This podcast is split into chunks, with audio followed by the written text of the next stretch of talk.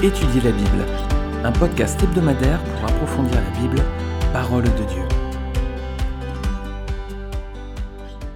Bonjour à tous, on se retrouve cette semaine pour la poursuite de l'étude suivie dans le livre des juges. On va attaquer à présent le chapitre 8. Alors dans la précédente étude, Gédéon et ses hommes ont remporté une bataille mais éclatante hein, contre Madian avec l'aide de Dieu. Avec seulement 300 hommes et puis des armes a priori inoffensives comme des trompettes, des cruches et des flambeaux, eh ben, ils ont réussi à mettre en déroute leurs oppresseurs. Alors on avait pu voir la semaine dernière que ces trois armes sont riches de symboles pour nous chrétiens. Les trompettes, ça nous rappelle le, jugement hein, à venir dans la fin des temps, et c'est celui que nous annonçons en tant que chrétiens lorsque on prêche le royaume de Dieu.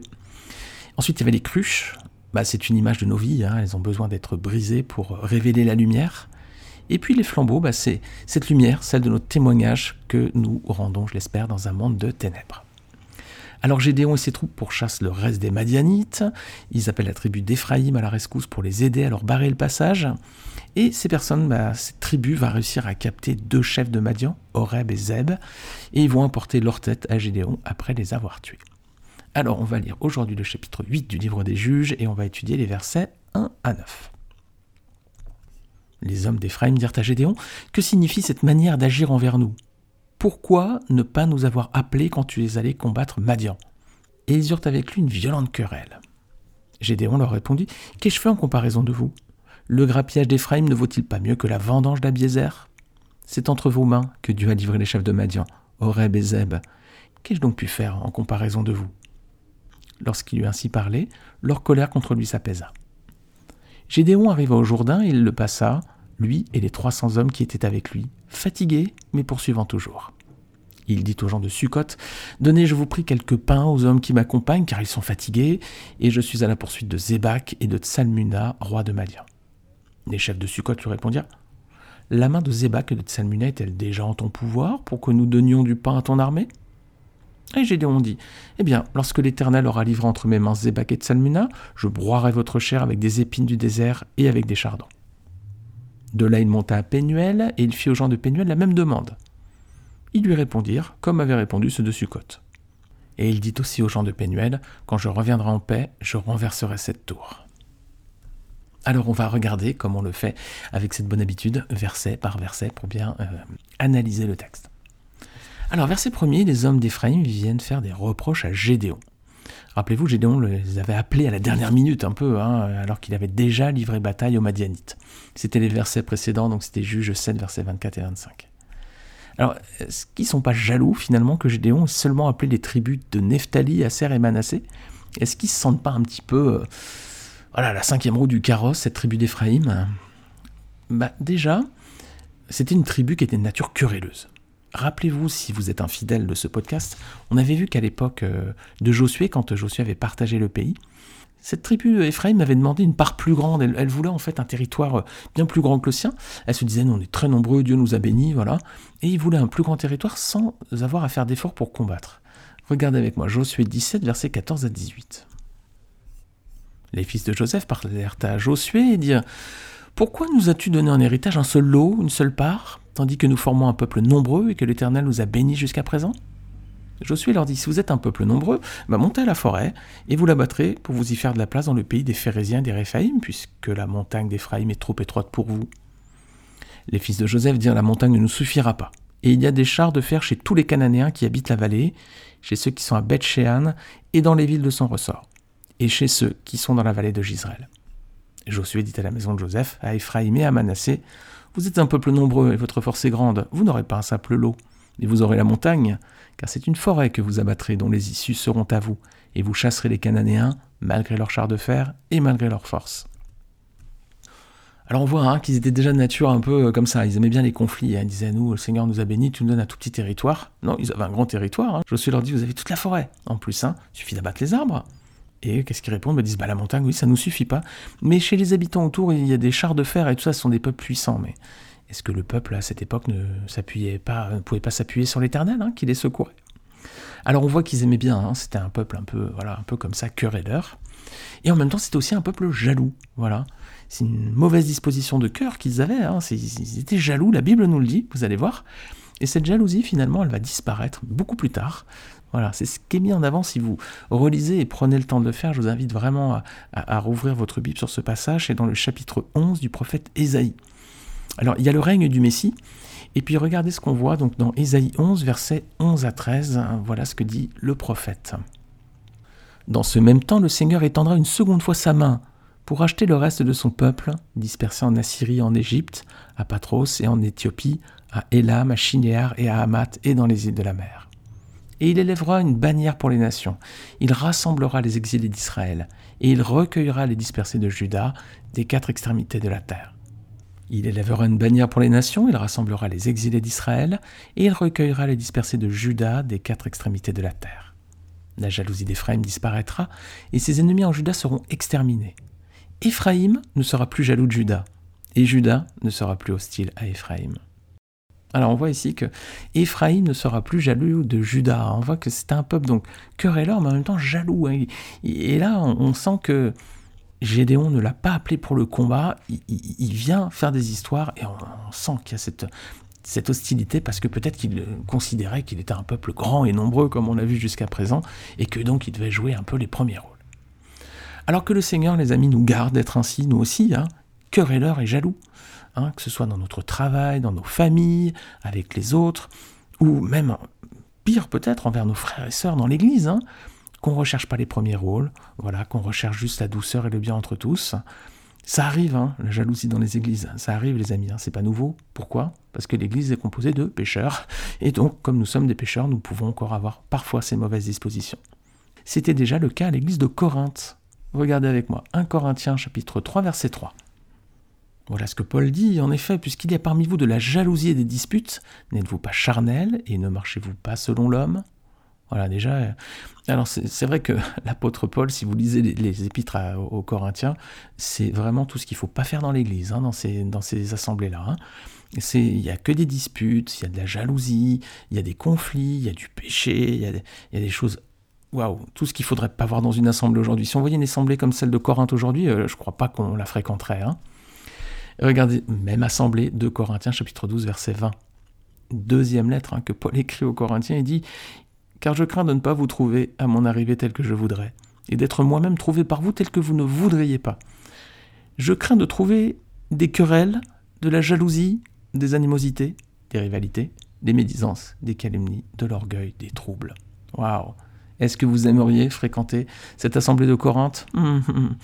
Non, hein mais parfois, les amis, parfois, il faut bien reconnaître que dans nos assemblées aussi, on trouve querelle, jalousie, animosité, rivalité, médisance, calomnie, orgueil et trouble. Que le Seigneur nous en garde, les amis.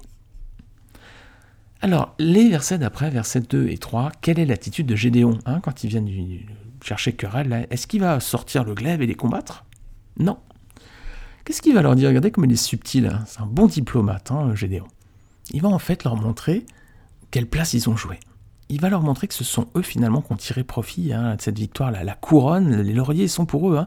bien plus que Généon et ses troupes. Hein. Regardez, verset 3, il leur dit, il leur montre que c'est eux qui ont reçu le mérite de faire quoi? De tuer Horeb et Zeb, les chefs de Madian. Alors là, effectivement, c'est glorieux. dans l'Antiquité, à cette époque, les amis, euh, mais peut-être même aujourd'hui, euh, quand on part en guerre et qu'on réussit à tuer le chef du peuple, on réussit à faire tomber un dictateur ou un président ou je ne sais, le mérite, il est là. Hein. Le mérite, on ne se rappelle pas de ceux qui ont mené combat dans les tranchées. Ce que le mérite qu'on a, c'est celui qui a réussi à arrêter un dirigeant ou un chef ou un dictateur. Alors là, il leur dit, c'est vous qui avez eu la plus belle part finalement. C'est vous qui avez eu le mérite de tuer Horeb et Zeb. Et regardez l'effet de cette réponse. Regardez verset 3. Qu'est-ce qu'on lit? Lorsqu'il lui a ainsi parlé, leur colère contre lui s'apaisa. Ah, ils ont eu ce qu'ils ont voulu finalement, c'est ce qu'ils attendaient. Hein. Ils ont compris qu'ils avaient joué les premiers rôles. Alors les amis, on peut tirer une leçon hein, de cet épisode quand même. Lorsque vous êtes en conflit avec quelqu'un, quand quelqu'un va vous chercher des ennuis, la meilleure attitude c'est quoi? On sort l'épée et on lui coupe l'oreille, hein, comme Pierre a fait lorsque les gardes romains sont venus arrêter Jésus? Non. La meilleure attitude c'est d'avoir une réponse douce, ses amis. Ça apaise la situation, hein. plutôt que de partir en conflit et de grimper dans les tours, comme on dit. Ça apaise, ça adoucit. Hein. Regardez, vous connaissez probablement ce verset dans Proverbe chapitre 15 verset 1. Une réponse douce calme la fureur, mais une parole dure excite la colère. Une parole douce, une réponse douce, ça calme la fureur, ça apaise hein, quand il y a des conflits. Par contre, si une parole dure, ça excite la colère. Si quelqu'un vient devant vous en disant bah, si vous répondez de la même façon en disant bah, bah l'autre va répondre et tout le monde va monter, va monter, va monter un petit peu plus haut. Si la personne vient vous chercher querelle, écoute, non mais rassure-toi, je vais t'expliquer pourquoi. Attends, je vais t'expliquer. Boum, l'autre va se calmer assez rapidement. Vous verrez que le résultat est immédiat, c'est ce que nous dit la parole. Hein. Proverbe 15.1, donc une réponse douce calme la fureur, mais une parole dure excite la colère. Alors Ephraim, c'est pas le seul peuple qui va s'opposer à Gédéon dans cette histoire. Regardons les versets suivants, donc versets 4 à 9, qu'est-ce qui se passe? Eh bien, il y a deux autres peuples qui vont également s'opposer à lui. Lesquels, regardez bien, les habitants de Sukkot et de Pénuel. Alors c'était pas deux peuples étrangers, hein, c'était deux villes qui étaient situées sur le territoire d'Israël, donc sur le territoire précisément de Gad. Sukkot et Pénuel, hmm, est-ce que vous vous rappelez d'épisodes importants qui se sont déroulés dans ces deux villes? On avait vu hein, euh, cela lorsqu'on avait étudié la Genèse. Ce sont des épisodes qui sont liés au patriarche Jacob.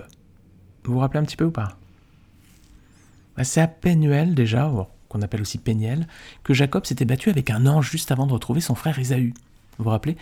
Euh, À plusieurs reprises, Jacob a trompé son frère Ésaü, et puis la dernière, c'était la goutte d'eau qui faisait déborder le vase, donc son frère veut le tuer. Hein. et donc euh, sa, mère dit à Jacob, enfuis-toi, voilà. Jacob s'en va, il va rester euh, longtemps chez Laban, et puis ensuite il va revenir, et il va retrouver son frère, et il est terrorisé, et la veille, il va lutter avec un ange, juste avant de retrouver Ésaü.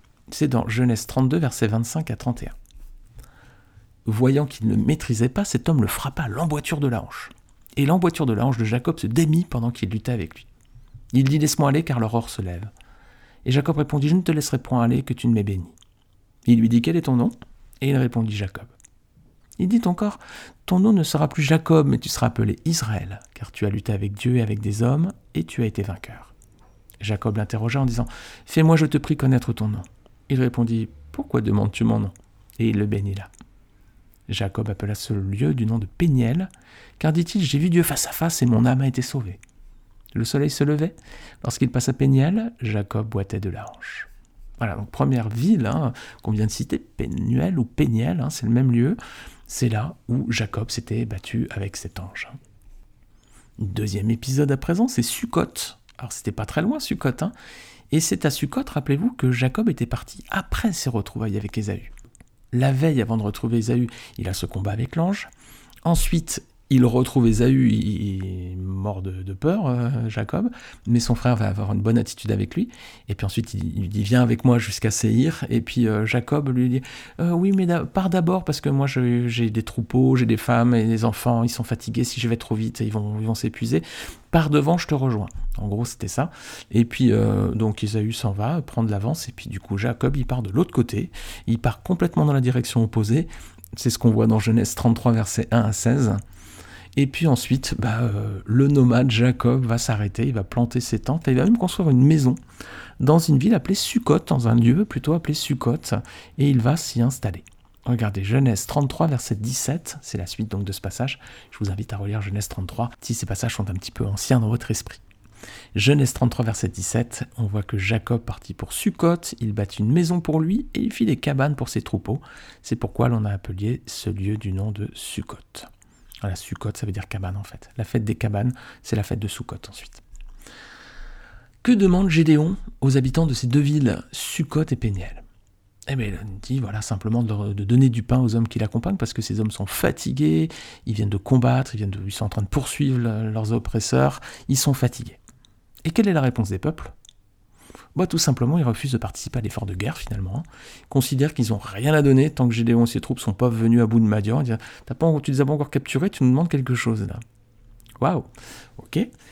Qu'est-ce qu'on peut dire dans leur attitude?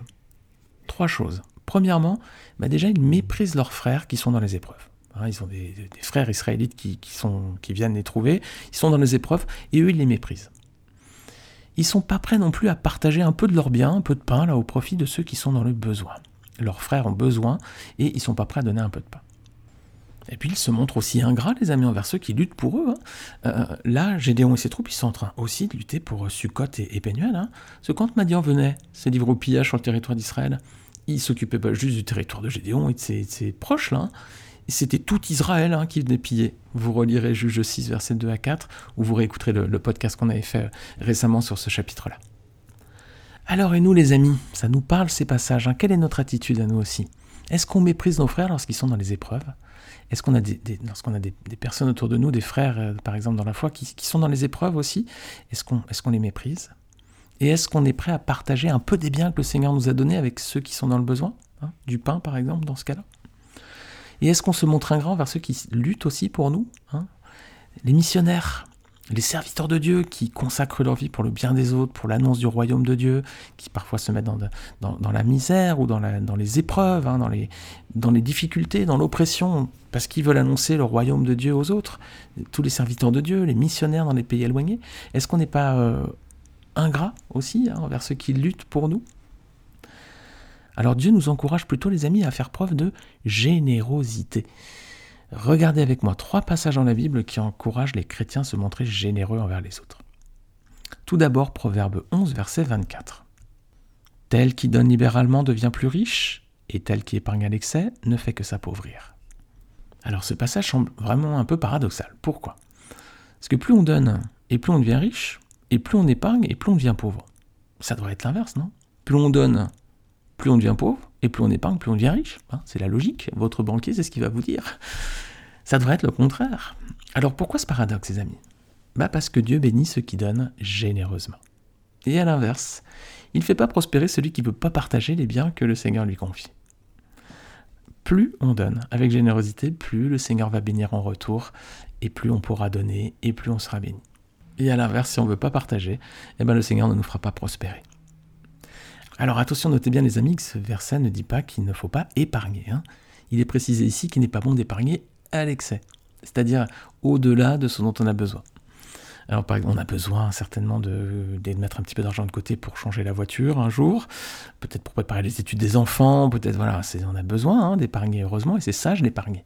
Ici, le reproche qui est fait, c'est qu'il ne faut pas épargner à l'excès, voilà, au-delà de ce dont on aurait besoin. Et du coup, on met des de côté, beaucoup, beaucoup d'épargne, alors qu'on pourrait aider d'autres personnes. Alors, on va voir justement comment aider, la façon dont nous devons aider les autres. C'est le passage suivant, c'est Galates 6, versets 9 à 10. Ne nous lassons pas de faire le bien, car nous moissonnerons en temps convenable si nous ne nous relâchons pas. Ainsi donc, pendant que nous en avons l'occasion, pratiquons le bien envers tous, et surtout envers les frères en la foi. Alors, deux remarques importantes concernant ce passage, Galates 6, versets 9 à 10. Si nous le pouvons, nous devons aider les autres. Hein. C'est ce qui dit le passage. Hein. Et de ceux qu'on a besoin, rendre un service parfois. Euh, besoin de... Tu peux me prêter ta voiture s'il te plaît Tu peux m'aider à, déménager ce week-end Voilà, ça peut être des petites choses comme ça. Parfois, c'est faire des dons, hein, matériels aussi. Donc, nous devons aider les autres si nous le pouvons. Mais avant tout, qui est-ce qu'on doit aider? Que dit le passage ici? On doit aider certaines personnes plus que d'autres, et c'est lesquelles? C'est nos frères et sœurs dans la foi. Et oui, les amis, hein, les besoins sont grands dans certains pays. Hein. Nos frères et sœurs sont persécutés parfois, ils n'ont rien, parfois ils sont dans la misère, parfois le fait d'être chrétien, ça veut dire s'appauvrir complètement. Je pense à l'Inde, ou Yémen, par exemple. Ce sont des pays où le fait d'être chrétien, ça vous condamne à la pauvreté, parfois à la misère la plus totale. Hein plus proche de nous, les amis, il y a des pasteurs qui n'ont même pas un salaire convenable dans nos églises. Hein. C'est le cas en France. Hein. Il y a des églises euh, où les membres ont du mal, hein. l'Assemblée a du mal à donner plus qu'un SMIC au chef du troupeau, et parfois il n'a même pas un SMIC. C'est aussi le cas près de chez nous. Alors à l'inverse des habitants de Sukkot et de Pénuel, ne soyons pas avares les amis envers ceux qui appartiennent au même peuple que nous, nos frères et sœurs dans la foi, et qui sont dans les combats. Troisième verset qu'on va regarder, troisième passage, c'est Matthieu 10, verset 42. C'est le Seigneur Jésus lui-même qui parle, et il nous dit Quiconque donnera seulement un verre d'eau froide à l'un de ses petits, parce qu'il est mon disciple, je vous le dis en vérité, il ne perdra point sa récompense. Alors voilà les amis, l'attitude qui plaît au Seigneur. C'est une attitude de générosité, une attitude qui est empreinte d'amour à l'image finalement du Seigneur Jésus-Christ, hein, qui a donné lui-même sa vie pour nous sur la croix, pour nous purifier de nos fautes, pour nous donner un libre accès à Dieu. Voilà. Parce que Jésus meurt sur la croix, c'est pas pour des gens euh, incroyables et respectables, hein, c'est pour des pécheurs, c'est pour des gens qui méritent rien. Mais le Seigneur le fait de façon généreuse, sans arrière-pensée. Il attend rien en retour. La seule chose qu'il attend, c'est qu'on accepte ce cadeau, cette main qu'il nous tend, pour qu'on puisse euh, être réconcilié avec Dieu et faire la paix avec lui. Alors regardez aussi que le Seigneur ne nous demande pas de donner tout ce qui nous appartient, il ne nous demande pas de nous dépouiller entièrement. Un simple verre d'eau donné à quelqu'un, parce que cette personne est chrétienne, ça suffit à être agréable à Dieu. Hein, relisons ce passage. Quiconque donnera seulement un verre d'eau froide à l'un de ses petits, parce qu'il est mon disciple, je vous le dis en vérité, ne perdra point sa récompense. Alors les amis, est-ce qu'on sait faire preuve d'une telle générosité envers nos frères et sœurs dans la foi? Est-ce qu'on sait le faire généreusement, de façon désintéressée? Bah, ce qu'on vient de voir, c'est que dans Juge chapitre 8, au contraire, hein, les peuples qui habitaient dans les villes de Sukkot et de Pénuel, eh ben, ils n'ont pas voulu aider leurs frères israélites. Hein. Ils n'ont pas voulu. Que Dieu nous garde d'avoir une telle attitude envers nos frères et sœurs, les amis. Hein. Alors, quelle va être l'attitude et la réponse de Gédéon? Bah, il promet de se venger, il dit qu'il va les punir de façon un peu redoutable. C'est ce qu'on va voir, les amis, dans la prochaine étude. Voilà les amis, j'espère que ce podcast vous aura édifié, j'espère qu'il vous aura donné envie de lire votre, votre Bible, d'approfondir la parole de Dieu, et puis j'espère qu'il vous aura donné aussi envie de louer le Seigneur, de le remercier pour, pour son amour, pour euh, toutes ces leçons qu'il nous donne à travers euh, ces, histoires hein, dans l'Ancien Testament. C'est une histoire euh, magnifique et on voit des bonnes attitudes, parfois de mauvaises attitudes, on voit parfois des choses qu'il faut faire, parfois des choses qu'il ne faut pas faire. C'est ce qu'on verra aussi dans, dans le prochain podcast. En attendant de se retrouver la semaine prochaine, si le Seigneur n'est pas revenu d'ici là, eh ben je le prie de vous donner euh, sa grâce et ses bénédictions les plus grandes et les plus riches dans votre famille, dans votre travail peut-être, dans vos études, dans votre vie plus largement. Et puis nous, on se retrouve la semaine prochaine. Salut à tous